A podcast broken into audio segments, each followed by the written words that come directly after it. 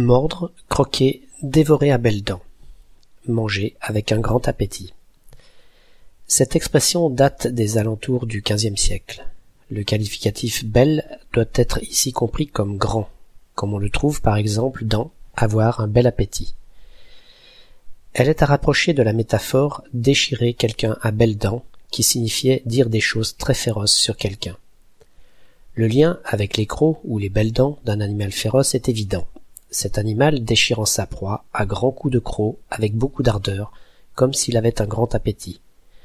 Elle est à opposer à manger du bout des dents, appliquée à celui qui, au contraire, mange peu ou peu volontiers.